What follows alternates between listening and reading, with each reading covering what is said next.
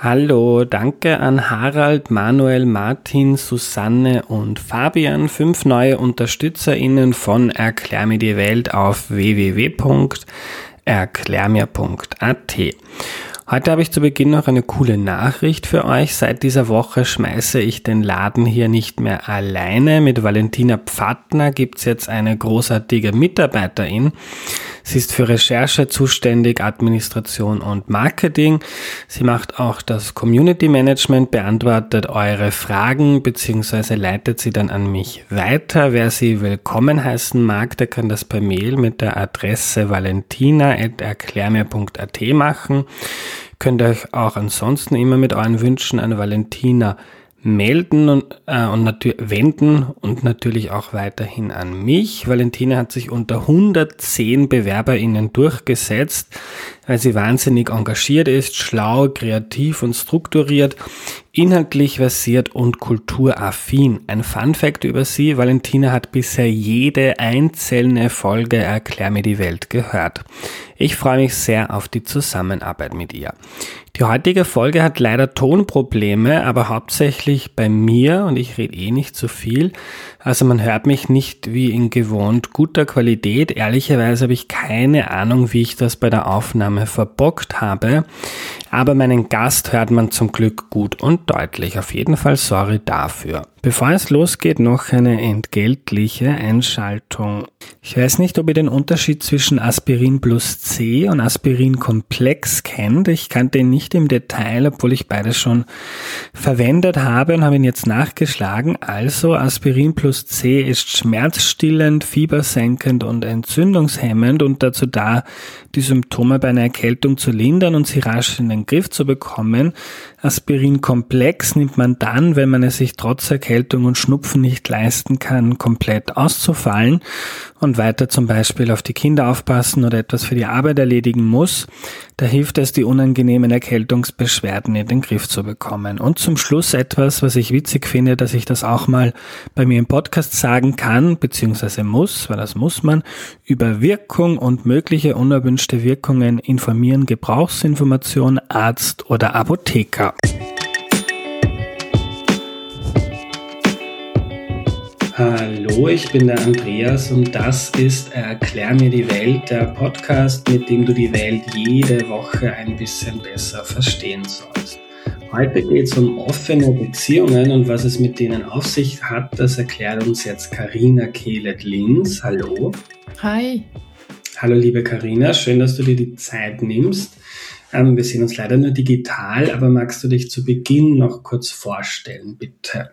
Gerne, ja. Ähm, ich heiße in der Tat Karina, bin ursprünglich aus Dänemark, aber in Belgien aufgewachsen und jetzt wohne ich derzeit in Deutschland und bin schon länger international unterwegs, bin so aufgewachsen quasi und habe in Belgien Psychologie studiert, habe in Belgien auch Psychotherapie ähm, studiert und irgendwann habe ich dann auch ähm, Sexualtherapie studiert und, und, und.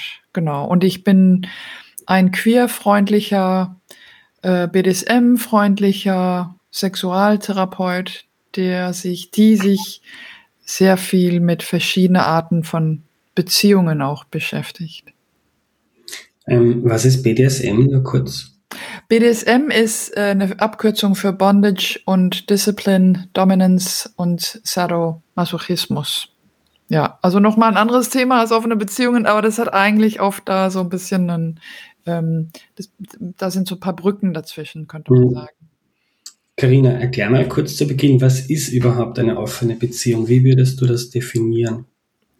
Eine offene Beziehung für mich wäre eine Beziehung, die, wie man das so schön sagt, mit Konsens nicht monogam ist. Also eine Beziehung, wo vielleicht sogar ein Pärchen, aber nicht unbedingt. Also es können auch mehrere Leute sein, die halt verschiedene Beziehungen haben mit verschiedenen Menschen. Sehr oft sieht man in der Forschung, dass die meisten Leute schon irgendwie ein paar Modul haben, also ein paar System haben, also zwei Menschen, die dann mit anderen Leuten auch Beziehungen haben, entweder indem sie zusammen ähm, das, was Swinger äh, heißt, also dass die zusammen in, in Club gehen und mit anderen Leuten intim sein dürfen und können, bis hin zu, dass Leute sagen, nein, ich bin, ich bin polyamorös, ich habe andere Beziehungen und alle Beziehungen sind gleichwertig und ich lebe nicht in ein Paar Konstellation. Also es sind sehr viele Sachen eigentlich.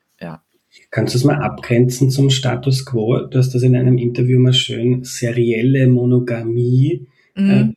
beschrieben, ähm, so, wie, so wie die meisten Menschen ähm, oder wie viele Menschen traditionell Beziehungen leben in ihrem Leben. Ja, so serielle Monogamie ist, ist ja das Modul oder de, die Lebensart, die am meisten gelebt wird. Also, dass man immer wieder mal monogam sich als monogam bezeichnet, aber immer wieder mit anderen Leuten sozusagen. Dass man immer 20, 20 bis 30 habe ich eine Beziehung, mit 30 bis 35 die nächste, aber es ist immer exklusiv. Es ist immer exklusiv oder auf jeden Fall theoretisch immer exklusiv, aber man könnte ja diskutieren, ob das eigentlich Monogamie ist, wenn du, sagen wir mal, zehn Partner hast innerhalb von zehn Jahren und einfach jedes Jahr ein neues Modell hast. Ähm, ist das dann Monogamie? Das ist dann die Frage. Ne? Es ist, vielleicht hat man exklusive Beziehungen, ne? aber immer wieder mit anderen Menschen. Also das ist schon mal so ein Thema, das ich auch interessant finde, weil die Monogamie wird weiterhin als das Modell für sehr viele gesehen. Gleichzeitig finde ich es ganz gut, dass man sich mal überlegt überhaupt, wollen wir exklusiv sein und sollen wir mal darüber sprechen und wie siehst du das? Willst du monogam sein oder und so weiter. Ne? Also ich, ich finde es auch gut, dass Leute diese Gespräche haben und sich überhaupt darüber Gedanken machen, wie möchte ich denn leben? Und wenn es monogam ist, dann ja, super, go for it. Aber dass das nicht mehr nur so bei ähm, per Automatismus ist. Kannst du uns einen kleinen ähm, historischen Einblick geben? Ähm, wie haben sich so diese monogamen Beziehungen ähm, entwickelt, dass das so die Norm geworden ist? Und seit wann kommt das jetzt auf, dass, ähm, weiß nicht, ob auch dein Eindruck ist, aber dass sich immer mehr Menschen öffnen und das auch hinterfragen und ähm, mhm. irgendwas ist denn gut für mich? Also in Bezug auf die Geschichte ist es eigentlich so. Und übrigens, da sind sehr viele unterschiedliche Meinungen und unterschiedliche Theorien. Die Sicht, die ich darauf habe, aus den vielen Büchern, die ich gelesen habe und soweit ich die Geschichte auch verstehen kann, ist, dass Monogamie eigentlich was relativ Neues ist. Und wir haben erst seit kurzem Liebe und heiraten zusammen gestellt oder gleichgestellt. Früher gab es ja sehr viel Heirat wegen politischer Gründe oder damit Leute die Erde erben können und so weiter und so weiter. Oder auch einfach, ähm, ja, also aus praktischen Gründen. Und dieses mehr romantisches Ideal, das ist relativ neu. Das ist die eine Sache. Ne? Also das, und das hat teilweise mit der, mit der äh, industriellen Revolution zu tun, dass man weniger und weniger auf dem Bauernhof äh, gelebt hat. Also auf dem Bauernhof gab es oft eine große Familie mit vielen Menschen und da waren natürlich auch Paarkonstellationen, aber es ging auch um das gemeinsame Gut, ja, dass man zusammen gelebt hat. Aber während der industriellen Revolution gab es mehr und mehr die, die Entwicklung, dass man dann Richtung Kern Familien ging oder wie sagt man auf Deutsch? Also so diese Nuclear Families. Hm, ja, Kernfamilie. Kernfamilie, mhm. wo äh, und natürlich heterosexuell, ne, weil alles andere war ja irgendwie hat man gar nicht drüber gesprochen, leider. Und da um die eigentlich um die um der Wirtschaft und so wirklich beibehalten zu können und anzukörbeln, hatte man eigentlich diese Kernfamilien, die Frau bleibt zu Hause, passt auf die Kinder auf, während der Mann arbeiten gehen kann.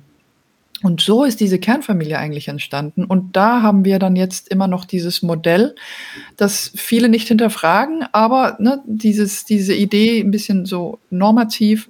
Der Mann geht arbeiten, die Frau kriegt die Kinder. Ne. Zum Glück sind wir ein bisschen mehr uns am Auflockern. Die Frauen können auch arbeiten gehen, beziehungsweise müssen arbeiten gehen, damit genug Geld überhaupt in der Kasse fließt äh, und die Kinder werden irgendwo geparkt. Und ähm, ja, das ist so ein bisschen, wo, wie ich das so sehe. Das ist so das Modell der Monogamie, das uns vor Augen äh, gehalten geworden ist und wo viele Leute gar nicht so wirklich drüber nachdenken, möchte ich so leben. äh, man, man tut es irgendwie nur und dann plötzlich wird man wach und ist 50 Jahre alt geworden. und es geht jetzt nicht darum, dass, dass du ähm, wertest, das eine ist gut, das andere ist besser, schlechter. Es geht nur darum, zu hinterfragen, warum lebe ich eigentlich meine Beziehung so, ähm, wie ich das tue, woher kommt das und vielleicht gibt es ja andere Möglichkeiten, vielleicht beschäftigt man sich damit und sagt, nein, ich bin zufrieden, so wie es ist und mhm. ja, es ist einfach nett, wenn man ein bisschen über den Tellerrand schauen kann und das wollen wir heute mit dir machen. Mhm. Ähm, ja, genau. Ja. Also ein bisschen selbstbestimmt auch, ne? Das zusammen mit den Partner oder Partnern, aber dass man in der Tat guckt, was finde ich ist gut. Und es gibt ein bisschen die Tendenz in, in der polyamoröse Community, dass manche sagen, das ist die bessere Lebensart.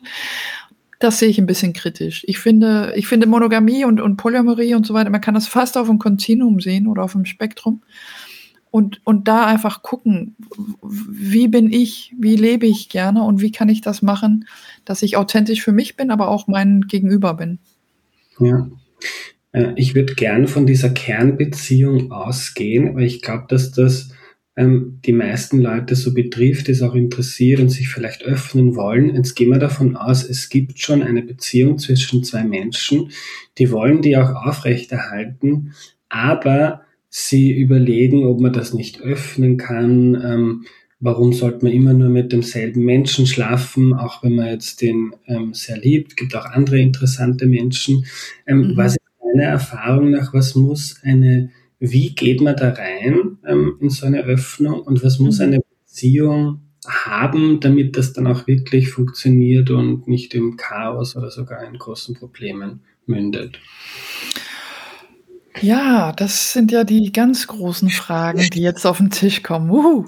Also das Erste, das ich dazu sagen würde, ist, wenn man Probleme hat in seiner Beziehung, dann ist es nicht unbedingt eine gute äh, Idee, da äh, um diese Zeit herum andere Leute mit äh, ins Boot zu holen. Da ist es ganz gut, erstmal zu gucken, ob man eine gute Bindung hat oder, oder die wiederherstellen kann. Ne, also genauso wie man nicht Kinder kriegen müsste, um irgendwie eine Ehe zu retten. Also ein bisschen das gleiche Prinzip. Wenn man aber dieses Wagnis möchte, ich nenne es jetzt mal Wagnis, ähm, dann muss man sich ganz bewusst sein, dass überhaupt das Thema aufzubringen beim Partner ändert schon die Partnerschaft. Also man muss da gucken, wie man überhaupt so ein Gespräch hat und ob das wie eine Bombe so reinfällt oder ob man das schon so tun kann, um im Vorfeld ein bisschen zu versuchen zu gucken, wo, wie glaube ich, würde mein Partner denn reagieren. Und ich finde es auch sehr wichtig, dass man das aus die Ich-Perspektive bringt und nicht, du kannst das und das nicht machen, darum möchte ich das mit einer anderen Person machen. Das würde, würde ich ähm, nicht so gut finden als, als Psychologe und, und als Therapeut finde ich das ein bisschen zu krass. Also gerne gucken auf was, was würde ich denn gerne erleben? Ja, so ein bisschen auf, wenn ich jetzt Abenteuer wäre, wo würde ich denn gerne hingehen und wie findest du, klingt das und würdest du mich gerne mit begleiten dorthin? Eher so. Also, dass man jetzt auch wegkommt von dem Anspruch, den ähm, man, glaube ich, irgendwie so ein bisschen mitkriegt, dass man in einer Beziehung alles für den anderen sein muss. Mhm. Alle Bedürfnisse, die der andere Mensch hat, egal jetzt was die, also das ist man sowieso nie, weil man hat ja hoffentlich auch irgendwie Freunde, Familie, die andere Bedürfnisse decken. Ja. Aber das wäre dann ein Motiv, so die Beziehung zu öffnen, weil man ähm, den Wunsch hat, jetzt entweder sexuell was anderes, ähm, was Neues zu erleben oder weil man vielleicht einfach einen anderen ähm, Menschen auch gut findet mhm. und deshalb vielleicht nicht gleich die ganze Beziehung hinschmeißen muss. Ähm, genau. Ich habe das in einem Interview von dir gelesen, das fand ich ganz schön. Man hat ja auch mehrere ähm, gute Freunde und warum mhm. nicht auch mehrere Menschen lieben? Das schaffen ja Eltern auch bei Kindern. Mhm. Und so scheint es, also ich kenne das aus eigener Praxis auch nicht, aber so scheint es zu sein für viele und zu funktionieren. Man kann auch mehrere Menschen gleichzeitig lieben. Das, genau, also das ist ja meine These. In der Tat, dass ich glaube, das kann man und richtig, ne, wie, wie auch mit, dass man mehrere Freunde haben kann. Man kann ja auch ein bisschen unterscheiden. Innerhalb der Monogamie kann man ja gucken, man hat die sexuelle, ne, die du auch angesprochen hast, aber man hat ja auch emotionelle Monogamie, man hat die soziale Monogamie. Also ja, wo gehe ich hin mit meinen Bedürfnissen, wenn ich über meinen Chef reden will mit jemandem? Da gehe ich dann zu meinem Partner oder gehe ich zu einem Freund? Ja, äh, oder wenn ich irgendwie aus dem Haus rausgehe, gehe ich dann immer nur mit meinem Partner? Also bin ich auch sozial monogam oder kann ich auch mal mit jemand anders ins Kino gehen? Und, und diese Art ein Gespräch schon zu führen und zu gucken, ja, was bin ich denn für ein Mensch? Ich selber, also Karina, ich bin extrem extrovert und ich brauche einfach andere Menschen um mich herum. Ich würde verwelten, wenn ich immer nur mit den gleichen Personen Tag rein und Tag raus zusammen wäre. Für andere Leute wäre das der Traum.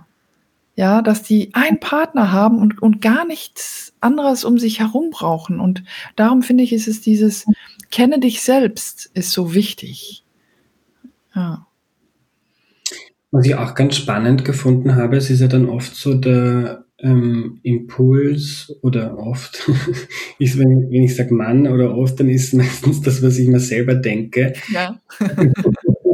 also auch so ein, ein Ausspruch, den ich gut kenne, ist, man kann nicht alles haben. Ja, okay, du wünschst dir was oder so, ja, aber das Leben ist hart und man kann nicht alles haben. Mhm. Das, das erinnert dich ein bisschen an die katholische Kirche und ja vielleicht kann man doch alles haben. vielleicht kann man doch alles haben, genau. Ja, ja, aber warum nicht? Wer, wer ist diese Stimme, der das sagt, du kannst nicht alles haben? Naja, wenn ich, darum auch dieses, das mit der, also auf Englisch heißt es ja Consensual Non-Monogamy, CNM, und dieses Consensual, also mit Einvernehmlichkeit. Wenn du mit anderen Erwachsenen einvernehmlich darüber sprechen kannst, warum sollte man das nicht können? Hm. Jetzt ist eine große Angst, die mir immer wieder kommuniziert wird, ist, dass daran dann die Kernbeziehung zerbricht. Also verliebt sich dann der ähm, oder möchte dann oder möchte mein Freund ja. mit wem anderen, mit wem ja. anderen lieber sein als mit mir. Ja, das ist also das ist erstmal ähm, nicht unbedingt eine Gefahr, aber auf jeden Fall eine Angst, die viele haben. Und wir wissen aber, aus sehr viel Forschung. Es gibt mehr und mehr Forschung in offene Beziehungen und polyamoröse Beziehungen. Und es erscheint so, dass die Leute bessere Bindungen haben und glücklicher sind. Also die Forschung zeigt da schon mal ein anderes Bild. Aber was ich ganz, ganz wichtig finde, ist, dass wir solche Gespräche auch miteinander führen. Und ich tue das ja teilweise, weil die Leute zu mir kommen in meine Praxis. Und da reden wir auch über Eifersucht und über Unsicherheiten und was ist, was das so alles bringt, mit sich mitbringt, wenn man die Beziehung öffnet. Aber ich finde es immer wieder beeindruckend, wie selbstreflektiert die Leute dann letztendlich sind und wie stark sie werden, indem sie merken, ach, es gibt mehrere Leute, die, die, mir, die mich mögen. Und ich habe noch einen Partner, der mir das erlaubt oder was heißt erlauben, also der, der mir das sozusagen gönnt. Ähm, und das, das ist wirklich so, also der the tip of, of Maslows Pyramide. So, so, das ist wirklich diese Selbstverwirklichung, die ich da manchmal sehe bei meinen KlientInnen. Das ist wunderbar zu begleiten. Ja, aber wenn man, wenn man den Mythos glaubt, dass es nur ein einziger Mensch gibt, so mein, mein Soulmate, ja, und diese Person muss alles für mich bedeuten. Also da muss man ein bisschen gucken, wie, wie, wie schaust du dir die Welt an? Ja, apropos, erklär mir die Welt. Man könnte das jedem, jeden Mensch fragen. Wie sieht denn deine Welt aus? Wie ist das denn bei dir? So, und dann muss man gucken, ob man in Dialog kommen kann miteinander. Ist deine Erfahrung, dass man eine gewisse, also das ist was, was ich mir so vorstelle. Ähm, ich mache jetzt auch seit zwei Jahren Therapie und ganz viel Selbstreflexion. Ah, schön. Ich habe immer das, also mit einem unschönen Beginn, nämlich mit einer Depression, aber trotzdem. Mm, mhm. Äh, aber ich habe oft den Eindruck, dass man, also dass ich ein höheres Maß an emotionaler Festigkeit oder Reflexion mhm. noch brauche, ähm, dass ich mich entfernen kann von gewissen Normen, die, und ich möchte frei sein, ich möchte was erleben, mhm. äh, ich möchte auch nicht gebunden sein durch Dinge, die man ähm, oder nicht zu stark von der Gesellschaft und meiner Familie und der Erziehung gebunden sein. Also man möchte sich ja distanzieren, distanzieren, ja. Aber mhm. ist Erfahrung, dass das besser funktioniert, wenn man ein gewisses Maß, also es braucht ein gewisses Maß an emotionaler Reflexion und auch Stabilität. Jein. Also, wann, wann weiß, also kritisch gefragt, wie weiß, wie weiß man, dass man stabil genug ist, überhaupt in Beziehungen zu gehen? Mhm. Ja, das können wir nie messen oder wissen. Aber ich denke schon, dass spätestens, wenn man mit mehreren Leuten Beziehungen hat und man reflektiert ist, dann, dann tretet man in guten Kontakt mit den anderen Menschen und dann kann man auch sich selber teilweise selbst verwirklichen. Ähm, und ich glaube, das ist wahrscheinlich einer der Gründe, dass die Forschung zeigt, dass die Leute in offenen Beziehungen glücklicher sind. Weil die auch sehr viel miteinander sprechen müssen und die sind sehr offen miteinander. Und die meisten, ja, also viele haben dann auch irgendwie Therapie schon probiert und ähm, sind da sehr bewusst in ihre Beziehungen, statt nur, wie vorher gesagt, irgendetwas zu leben, dass man nur so tut, weil das tut man halt so weil das mhm. ist doch Tradition und so. Ja, pff, wer hat diese Tradition erfunden? Wieso lebe ich ja ein Modell? Das, also, ne, wenn du, wenn du ein Telefon kaufen gehst, dann wirst du auch verschiedene Modelle gucken. Was brauchst du denn? Brauchst du eher ein iPhone oder brauchst du nur so ein, so ein altes Handy, wo du nicht mal Emojis mit drauf tun kannst? Also, was sind deine Bedürfnisse? ja, genau, also, ne, und dann kann man ja mal gucken, so, okay, was, was ist ein guter Match hier? Das Problem, finde ich, ist, dass viele, auf jeden Fall, äh, ich bin in den 70ern geboren, und bei, bei meiner Generation und älter, glaube ich, ist es immer noch so, dass man einfach so gelebt hat, wie man dachte, dass man musste. Und ich habe den Eindruck, dass das, was du gerade sagst, ne, dass man sich von den Normen wegbewegen darf, als was man von zu Hause mitbekommen hat, das sehe ich wie so eine neue das ist neu für mich. Diese, ich finde das super inspirierend und darum auch, dass ich mich mit dem Thema so viel beschäftige, weil ich treffe einfach mehr und mehr KlientInnen, die mit diesen Normen brechen und das ist, ja, das ist kreativ, eine kreative Manier, sein eigenes Leben zu gestalten. Ja. ja. Karin, ich habe jede Menge Fragen von HörerInnen bekommen. Das Thema ist irgendwie sehr heiß. Ich mhm. auch völlig überrascht. Eine Frage von Karl der sagt, ähm, er hat viel schon drüber nachgedacht ähm, und kann sich das selber jetzt gut vorstellen. Er wird ab und zu gern, wenn er eine attraktive Frau sieht, dann mit der schlafen. Ähm, aber was er sich, wo er sich schwer tut, sich das vorzustellen, wenn seine Freundin ähm, das mit einem anderen Mann macht. Also da kriegt er dann irgendwie Bauchweh. Mhm. Ja. Verständlich. Ist es, es ist ja auch leichter, selber irgendetwas zu kriegen, als selber irgendwas abgeben zu müssen. das, das, was ich ganz wichtig finde bei solchen Fragen, ist, dass wir auch gucken, was ist es denn, das ihm Bauchweh bereitet? Weil manchmal, klar, manchmal spielen da Unsicherheiten mit, aber manchmal spielen da auch kulturelle Faktoren mit. Wir haben immer noch so ein bisschen dieses, Frauen sind das Eigentum von den Mann.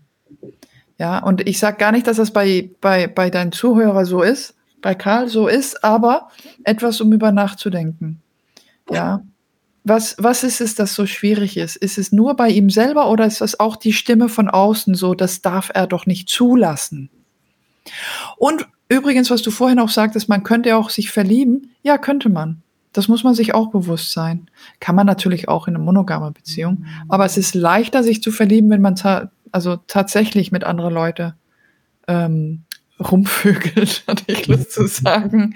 Ja, ja es, ist es ist schon heikel. Es ist leichter, monogam zu leben übrigens. Mhm. Für die meisten. Es ist leichter, ja. Ja. Äh, mir ist auch das Wort aufgefallen, das du verwendet hast. Ähm, es ist leichter, selber was zu kriegen, als was abzugeben. Mhm. Äh, ist ja, man gibt ja eigentlich, man gibt, man kriegt ja nicht weniger dadurch, oder? Oder man gibt einen Teil von seinem Besitz. Genau. Nein, genau, genau. Und da, na, das ist, was viele Leute, ähm, warum ich das auch, ich, ich finde das eine Freude, mit dem Thema zu arbeiten, weil viele, ähm, äh, also viele Menschen erzählen mir darüber, wie glücklich sie dann sind, wenn sie es erst, wenn sie es dann zulassen können. Ne? Wenn zum Beispiel jemand sagt zu, zu der Frau, okay, dann geh doch raus und du kriegst jeden ersten Donnerstag im Monat, hast du dann Date Night mit jemand ohne mich. Und dann kommt die Frau nach Hause und die, ist, die, ist, die fühlt sich sexy, die fühlt sich wohl, die ist total energisch, die bringt so eine tolle Energie mit nach Hause, vielleicht sogar ein bisschen Verliebtheit. Und das tut die ursprüngliche Beziehung oft sehr, sehr gut. Das heißt auch New Relationship Energy. Also das hat sogar einen Begriff. Mhm. Ja, weil die Leute einfach so, ja, die, die sind plötzlich zehn Jahre jünger. Ja. Ich würde noch gerne auf was zurückkommen, was du jetzt angesprochen hast bei der, mhm. bei der Hörerfrage von Karl. Ähm, dieser kulturelle Aspekt. Äh, Finde ich auch ganz interessant, weil wenn ich zurückdenke, das ist jetzt schon lange aus, aber so an Gespräche mit Freunden von mir, die ich eher als Machos bezeichnen würde, da kommt dann, oder dann kann ich mich gut erinnern an diese Sprüche so, ähm, da fickt wer deine andere Freundin. Also da fickt wer deine Freundin. Und das ist so, oder eher so, du lässt deine Freundin von wem anderen. Ähm, und das ja. ist die ultimative Scham oder der Verlust. Ähm, ja, das kann man sich als Mann ja nicht gefallen lassen. Das also, ja. Wie? Das wäre so ein kultureller Aspekt. Ja. Ja. ja, genau. Und das ist, und das ist, was ich meine mit dem Eigentumdenken. Das mhm. ist dieses, das hat sowas von Eigentum, finde ich. Der, der, der muss das doch gar nicht erlauben. Die Frau ist doch auch ein selbstständiges Wesen. Und wenn die da mit sich zusammen diese Verabredung gemacht haben, das ist ja der, das Gro die, der allergrößte Unterschied, ist, dass es ja offen kommuniziert wird. Wie viele Leute haben denn nicht schon Affären und mit anderen rumgevögelt hinter dem Rücken von jemanden? Und da ist es oft nicht der Sex, das das Problem ist, da ist das Problem die Lügen und den Betrug. Mhm. Ja, aber dieses Macho-mäßige, wie kannst du das nur? Das, das, klar, das hört man, das hört man vor allem als Frau. Ich hatte neulich noch jemand, die zu mir gekommen sind nach, ähm, nach so einer, ähm, ein, eine Podiumdiskussion. Die kam dann nachher zu mir und die war so happy, mit mir zu sprechen, weil sie meinte, es ist selten, dass sie jemand gehört hat, der als Frau auch offen und ähm, froh über Polyamorie und offene Beziehungen sprechen kann, weil sie hatte erlebt als Frau mit zwei Männern, sie hat zwei Lovers und sie wird unglaublich stigmatisiert. Es ist immer noch schwieriger für Frauen sexuell zu sein als für Männer. Das spielt auch mit in diesen kulturellen mhm. äh, Beispiel, das du da gerade gebracht ja. hast, Andreas. Ja. Zum Besitzdenken eine Frage von Katharina. Ich glaube, wenn ich mich richtig erinnere, hat sie geschrieben, dass sie das selber auch schon probiert, herumprobiert mit offenen Beziehungen. Und mhm. ihre Frage war genau das, wie kommt man von diesem Besitzdenken auch selber weg? Wie kann man sich davon lösen? Immer wieder Selbstreflexion zu machen. Erstens, was ist meine große Unsicherheit hier? Ist das ähm, ja, habe ich Angst, dass wenn mein, meine Frau oder mein Partner mit jemand anders unterwegs ist, dass sie dann nicht zurückkommt? Ist es das? Oder ähm, ist es noch immer dieses, naja, man sollte ja treu sein. Spielt da Religion mit? Spielen da andere familiäre Hintergründe mit? Also wie sah das aus in der eigenen Familie? Ähm, übrigens viele von Leuten, die polyamorös leben oder die offene Beziehungen haben oder die überhaupt das Thema spannend finden, viele, viele, viele sind Scheidungskinder. Ja, viele von uns haben Scheidungen erlebt und haben halt versuchen jetzt zu gucken nach Modelle, die besser sind. Ja, jede zweite Ehe geht kaputt in den Großstädten und zwei, ähm, äh, eins aus drei in ähm, draußen auf dem wie heißt das? Land. Land, ja. JWD wollte ich sagen. Das sind so deutsche Aussprüche, die ich irgendwie lerne. Ja. Jede Ehe im Land geht kaputt und wie viele der bestehenden auch kaputt sind, ist wieder eine andere Frage, ja. Ja, ja, ja.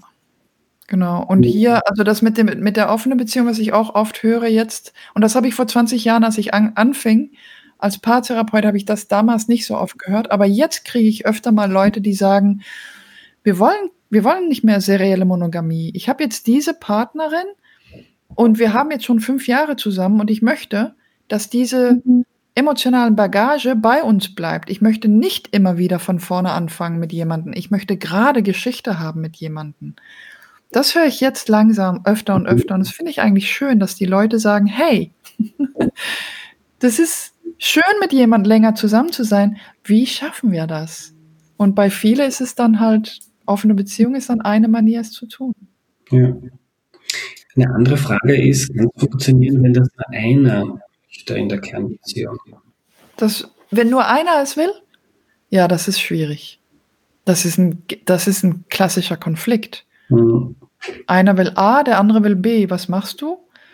Und manche Konflikte sind nicht lösbar gegen was wir glauben wollen. Also gerade Paartherapeuten, ne, das ist ganz schwierig für uns, weil aber manch, es gibt auch unlösbare Probleme. Mhm.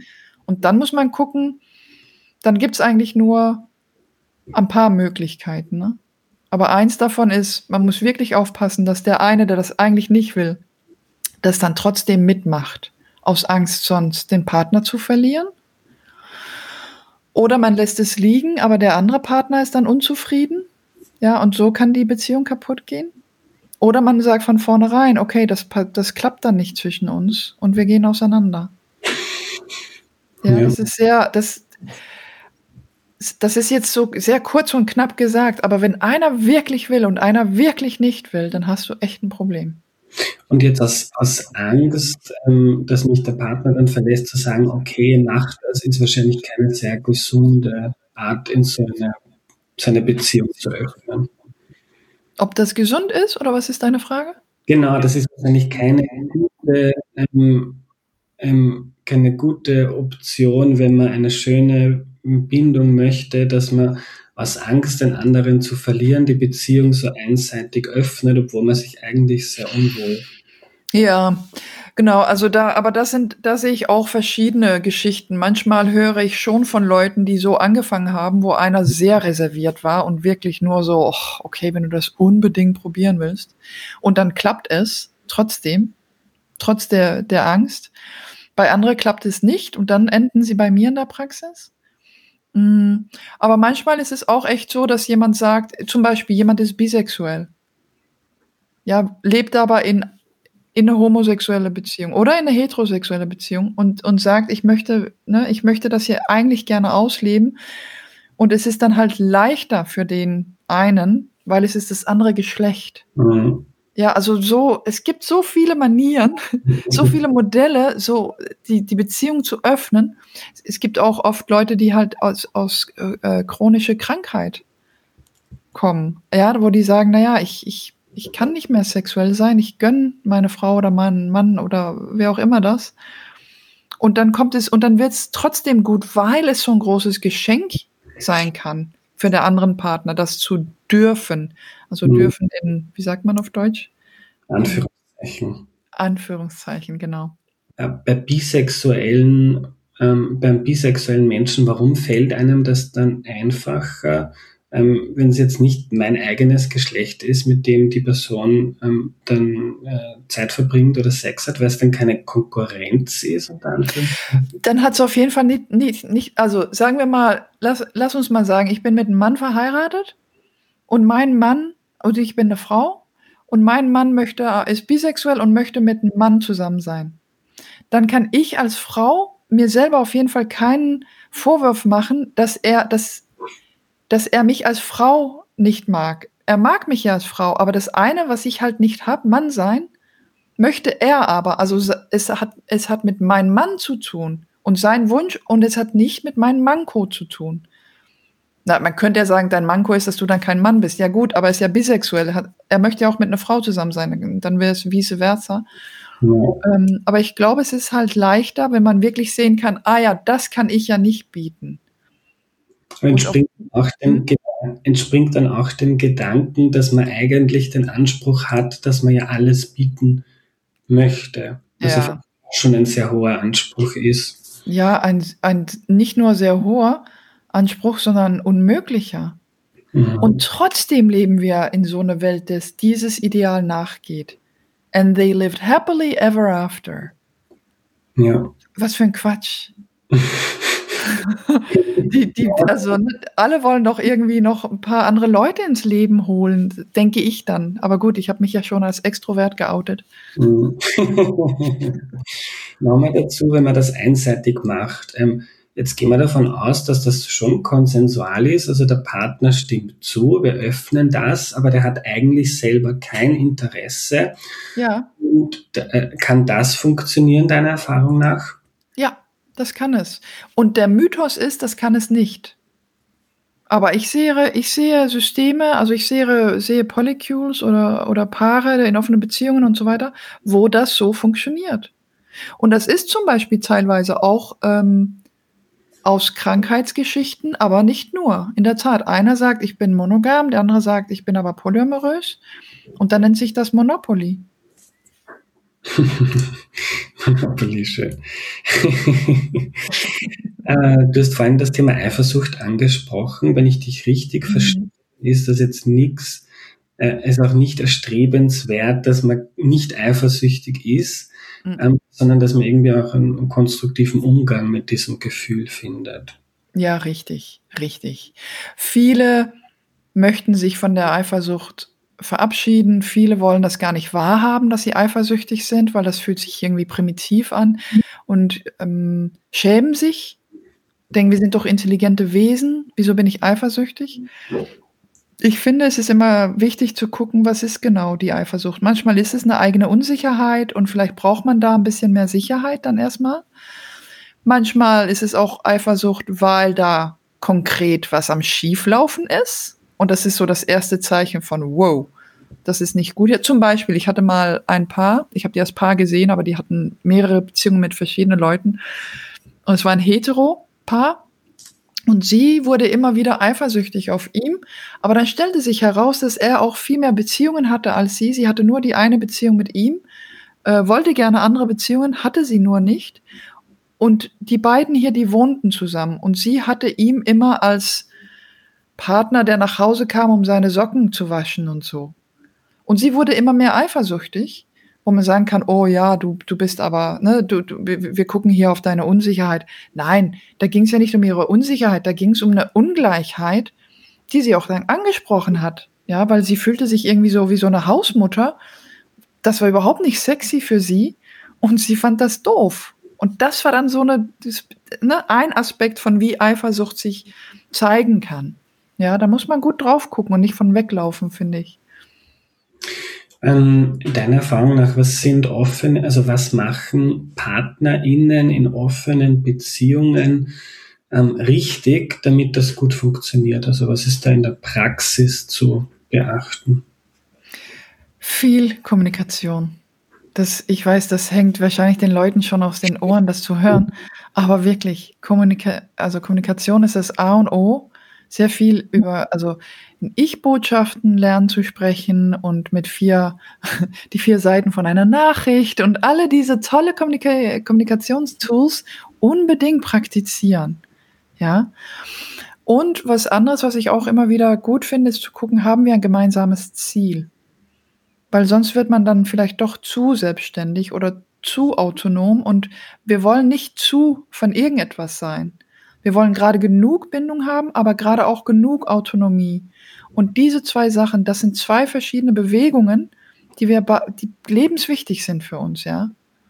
Dass wir schlafen und essen. Also du, du brauchst sie beide, kannst aber nicht gleichzeitig machen. Ja. ja, die meisten von uns nicht, anyway. ähm, gibt es häufige, also gibt es, also Eifersucht ist wahrscheinlich ein Thema, gibt es so häufige Probleme, die auftreten oder nehmen wir es Herausforderungen in offenen Beziehungen? Ja, es gibt immer wieder, gut, die Eifersucht, der Klassiker, ne, das wir gerade besprochen haben, aber dann gibt es auch immer wieder, stelle ich fest, unterschiedliche Vorstellungen von was ist, was ist denn das gemeinsame Ziel? Das gibt es manchmal auch als Problem. Und was ich ganz häufig auch höre, ist, Leute haben einfach verschiedene Vorstellungen von, was ist Polyamorie oder was ist eine offene Beziehung. Was sind denn die Spielregeln? Manche sagen, wir wollen gar nicht über Regeln sprechen, weil wir sind Relationship Anarchists, ja, also Beziehungsanarchisten, wo ich sowas habe von, das ist toll, schön, aber trotzdem, wie wollt ihr dann miteinander umgehen? Soll, können wir da mal drauf gucken? Ja, dass man sich im Vorfeld ein bisschen guckt, weil die Struktur lernen wir nicht von unserer Gesellschaft. Wir lernen die Struktur von monogamer Beziehungen und wie man zu leben hat. Wir wissen ja, für Valentin zum Beispiel, wir, wir wissen, wer die Blumen kaufen soll, wer die Schokolade kaufen soll, wer sich schminken soll. Jetzt rede ich wieder über, über Heteros, ne? Aber wir haben so be bestimmte Strukturen in unserer Gesellschaft und wir brauchen darüber gar nicht nachzudenken. Das haben wir aber noch nicht für offene Beziehungen. Also da finde ich, muss man immer wieder drauf gucken, wie machen wir das? Habt ihr in eu euer Eigenleben sogar vielleicht schon Rollenmodelle gesehen oder im Film oder irgendwo, wo ihr euch inspirieren lassen könnt? Und aber viele sagen, die tun das zum ersten Mal, ja. Und, und gleichzeitig kennen wir schon offene Beziehungen länger, ja, das war ja auch ein Riesenthema in den 70ern. Und was da aber falsch gegangen ist, glaube ich, so wie ich es verstanden habe, ist, da hat man einfach drauf losgevögelt, ohne darüber nachzudenken und ohne darüber miteinander zu sprechen und auch ohne die Möglichkeit zu sagen, ich weiß erst, lass uns doch erstmal darüber reden. Wie machen wir das? Ja, und jetzt ist man vorsichtiger geworden und ein bisschen ethisch korrekter, würde ich fast sagen. Aber viele sind jetzt erst gerade die Spielregeln für sich am, am Schreiben. Wie ist deine Erfahrung ähm, da mit dem Thema Transparenz? Also wie viel teilt man von den Erfahrungen, die man mm. den Menschen macht? Das ist eine sehr gute Frage. Also, das ist super unterschiedlich. Manche möchten gar nichts wissen, andere wollen alles wissen. Ähm, willst du es selber privat halten oder willst du es teilen? Ja. Ähm, wie, wie sehen die anderen PartnerInnen das, die auch beteiligt sind?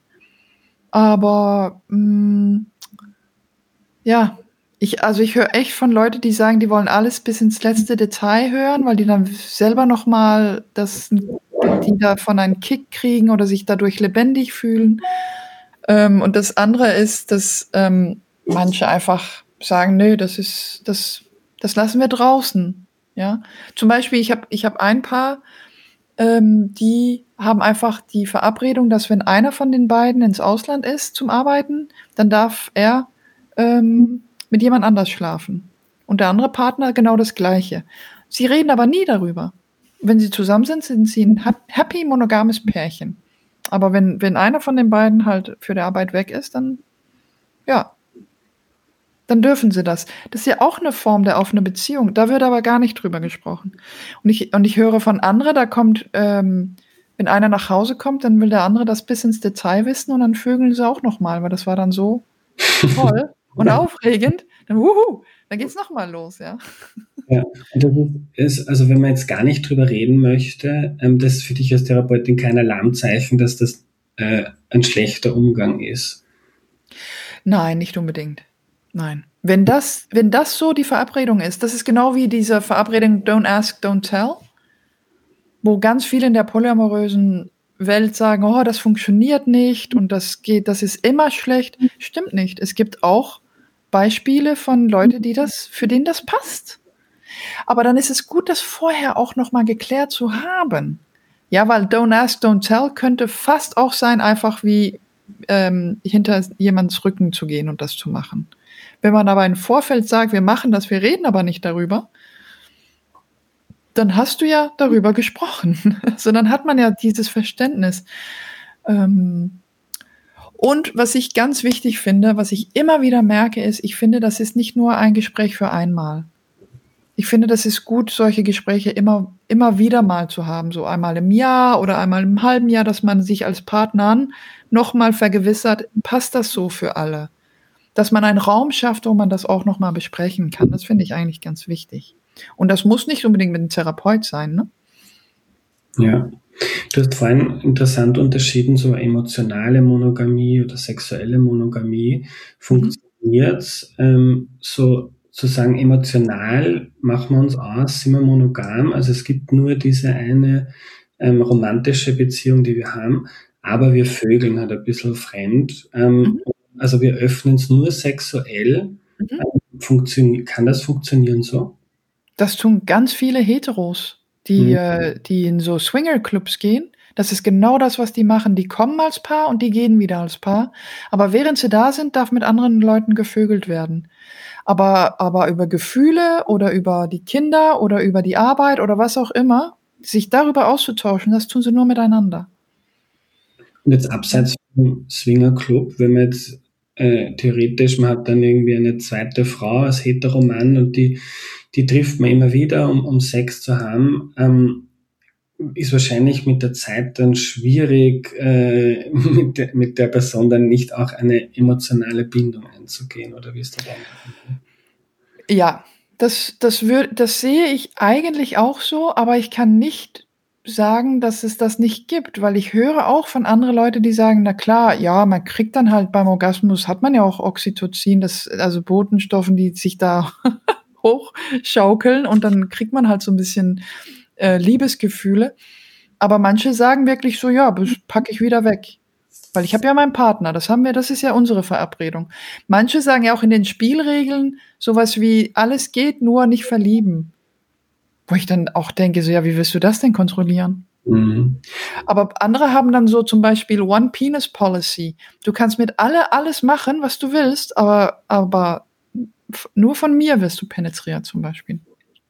Ich hoffe, dass das okay ist, dass ich so offen darüber spreche. Ja, Penis ist im Podcast nicht verboten. Okay, sehr gut. besser ist ja auch interessant. Ja, genau. Also und genau, also du, du kannst es dir nicht ausdenken, wie viele Leute sich verschiedene Sachen ausdenken. ja. Also finde ich total schön und auch sehr lebensbejahend und abenteuerlich, dass es einfach ganz viele Modelle gibt und dass man nicht, mhm. ähm, also man ist ja zu nichts gezwungen, aber man kann sich, wenn man Lust hat, ja mal ein bisschen umschauen und ja, genauso wie man in andere Länder reist. um was ja, zu ja, schöner Vergleich, genau. Und dann will man trotzdem am liebsten zu Hause sein, irgendwie, ne? Also der, der Alltag ist ja auch super wichtig. Ja. ja. Eine Frage, die gekommen ist, ähm, wenn man jetzt in so einer offenen Beziehung lebt, was heißt denn das für die Kinder, wenn man in der Kernbeziehung ähm, Kinder? Ja. Das ist auch eine Frage, die sehr oft kommt und die ist ja sehr verständlich, dass die Leute auch über die Kinder nachdenken, aber da braucht man wirklich keine Angst zu haben. Also das erste ist, man erzählt ja eh seine Kinder nicht wirklich über sein Sexualleben. Das ist das erste. Das zweite ist, wenn ich Freunde über den Flur kriege, dann kommen immer wieder manchmal die gleiche Freunde und meine Kinder kennen diese Freunde. Wenn, wenn die dann irgendwann fragen hätten, so ja, aber warte mal, das ist ja ein Mann und du bist ja mit einem Mann verheiratet, ist das okay für, für Dad oder whatever, dann kann man ja auch darüber offen sprechen. Ne? Und ich finde, Kinder sind immer so, ich sage das mal auf Englisch, tut mir leid, ich weiß einfach nicht, wie man mhm. das auf Deutsch sagt, aber Kinder sind für mich on a need-to-know basis die kriegen die Informationen, wenn sie so alt sind, also altersgerechte Informationen. Ja, und wenn irgendein Freund, der immer wieder da ist oder Freundin und das ist dann eigentlich ein Liebhaber von einer von denen, so what? Ja, das haben viele von uns übrigens selber erlebt. Das habe ich zum Beispiel von meiner Ursprungsfamilie, war das genau so. Ja, und das, pff, da es halt noch einen Elternteil quasi. Dann hast du drei Elternteile, davon kannst du gar nicht genug kriegen. Hm. ja, aber das ist dann, sind wir wieder in diese Mononormativität, ja, wenn Leute sagen, oh nee, bloß nicht, ja, bloß nicht über mehrere Elternteile sprechen, wo ich denke, ja, aber das ist doch genau das, was wir tun sollten, über Community sprechen und, und dieses, dieses Duelle, das ist nur zwei und es muss ein Mann und es muss eine Frau sein. Ich meine, das ist ja 1950er Jahren. Mhm das Modell gewesen und es hat nicht funktioniert. Also ich finde, ja, das, das ist eigentlich kein Thema. Ähm, das kann man auch machen, wenn man Kinder hat. Und manche tun es gerade, um Kinder zu kriegen miteinander. Ja, das werden wir, ich glaube, in der Zukunft auch mehr und mehr sehen. Neue Familienkonstellationen. Karina, wir kommen zum Ende. Die letzte Frage, wir haben eh schon drüber gesprochen, aber wenn jetzt Leute zuhören, entweder als Paar oder individuell und die darüber nachdenken wollen, ähm, ob sie sich da ähm, dafür öffnen wollen, was sind denn Fragen, die man sich stellen kann, um da gut drüber nachzudenken? Hm, ich glaube, gut zu wissen ist, wie ticke ich? Bin ich eher so eine Person für eine? Oder kann ich mir das vorstellen, mich über mehrere Leute zu verteilen und mit und meinen Partner auch zu teilen mit anderen? Wie, wie ist dieser Gedanke überhaupt mal, so als Gedankenexperiment? Ähm, und auch zu gucken, wie ich das dann kommuniziere, wenn ich das wirklich ausprobieren möchte erstmal auch als Gedankenexperiment mit einem Partner zu überlegen. Hm, viel darüber zu lesen. Es gibt ja das, der Klassiker, ja, Schlampen mit Moral, dieses Buch. Uh, the Ethical Slut heißt es auf Englisch. Das ist, ja, und das ist gerade wieder ähm, rausgekommen mit Modernisierungen und so. Da mhm. sind ganz gute Bücher eigentlich, um mal reinschnuppern zu gehen. Und auch zu verstehen, dass wir, ich sag's nochmal, ich kann das gar nicht genug betonen, wir leben, wir leben in einer mononormative Gesellschaft, wo wir die Monogamie gar nicht befragen und alle sagen, ja, das sieht man ja auch ganz viel in der Tierwelt, ne? Monogamie ist so natürlich, stimmt aber nicht. Monogamie ist die Ausnahme in der Natur.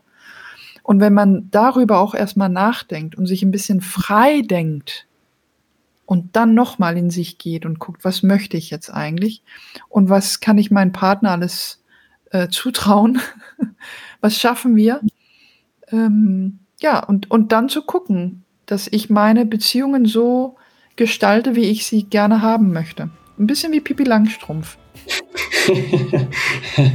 ich mache mir die Gedanken, wie sie mir gefällt. Genau. Danke für deine Zeit, Karina.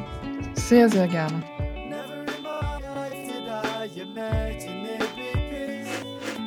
Was nehme ich mir mit? Jede Menge. Ich finde das Konzept offener Beziehungen hochinteressant, wie man, glaube ich, auch gemerkt hat. Aber eher so intellektuell, denn selber habe ich das noch nie probiert und ich kenne auch kaum jemanden, eigentlich nur einen Freund, der das auch praktiziert. Aber die Idee, dass man sich ganz bewusst überlegt, wie man denn leben und auch lieben möchte, ist mir sehr sympathisch und da, wenn es da Leute gibt, die mit Konventionen brechen und neue kreative Wege einschlagen, dann finde ich das immer ähm, zuerst mal sehr spannend. Karina hat das schön zum Ausdruck gebracht unter dem ähm, Schirm Selbstverwirklichung. Wenn man sowas als Paar aber probieren möchte, dann sollte man das aus einer Position der Stabilität tun. Also wenn es ohnehin schon kriselt, ist das laut Karina kein guter Zeitpunkt, die Beziehung zu öffnen. Wenn man es dann tut, dann ist wichtig, viel zu reden, miteinander zu sprechen und klare Regeln festzusetzen. Und der Tipp, den Therapeutinnen eh immer geben und der sehr wichtig ist, wenn man das möchte, also wenn man was möchte, wie die Beziehung zu öffnen, dann in der Ich-Form sprechen und erklären, ähm, was die eigenen Motive sind. Äh, der Grundgedanke ist halt, ein, ein Mensch kann nie alles erfüllen, was man gerne erleben möchte, so Karina. Darum haben wir auch alle verschiedene Freundinnen, sind emotional auch nicht monogam, denn wir besprechen ja intime Details auch mit Freunden und das kann man, wenn man möchte, eben auch sexuell so leben. Wenn euch das Thema interessiert, in Folge 83 habe ich mit Reinhard Geider gesprochen. Er lebt Polyamor, das heißt, er ist in einer Beziehung mit mehreren Menschen und hat dort erklärt, wie das so funktioniert. Wenn ihr Erklär mir die Welt wichtig findet, dann unterstützt den Podcast bitte auf www.erklärmir.at. Und am Ende noch ein Filmtipp. Ich habe mir vor, glaube ich, zwei Monaten circa mal Dune angeschaut. Er ist eh nicht ganz neu, aber das war wirklich der beste Film, den ich seit langer Zeit, also wirklich seit Jahren gesehen habe. Schwer zu beschreiben, Warum er so gut ist, aber es ist einfach ein Gesamtkunstwerk, würde ich sagen. Und wenn euch die Empfehlungen von mir interessieren, auf www.erklärmir.at sind die auch alle immer wieder auf der Homepage gesammelt. Danke euch fürs Zuhören. Nächste Woche kommt ein Arzt zu uns und erklärt uns körperliche Fitness. Die Folge kommt wieder etwas später und zwar am Freitag. Bis dahin eine gute Zeit, euer Andreas.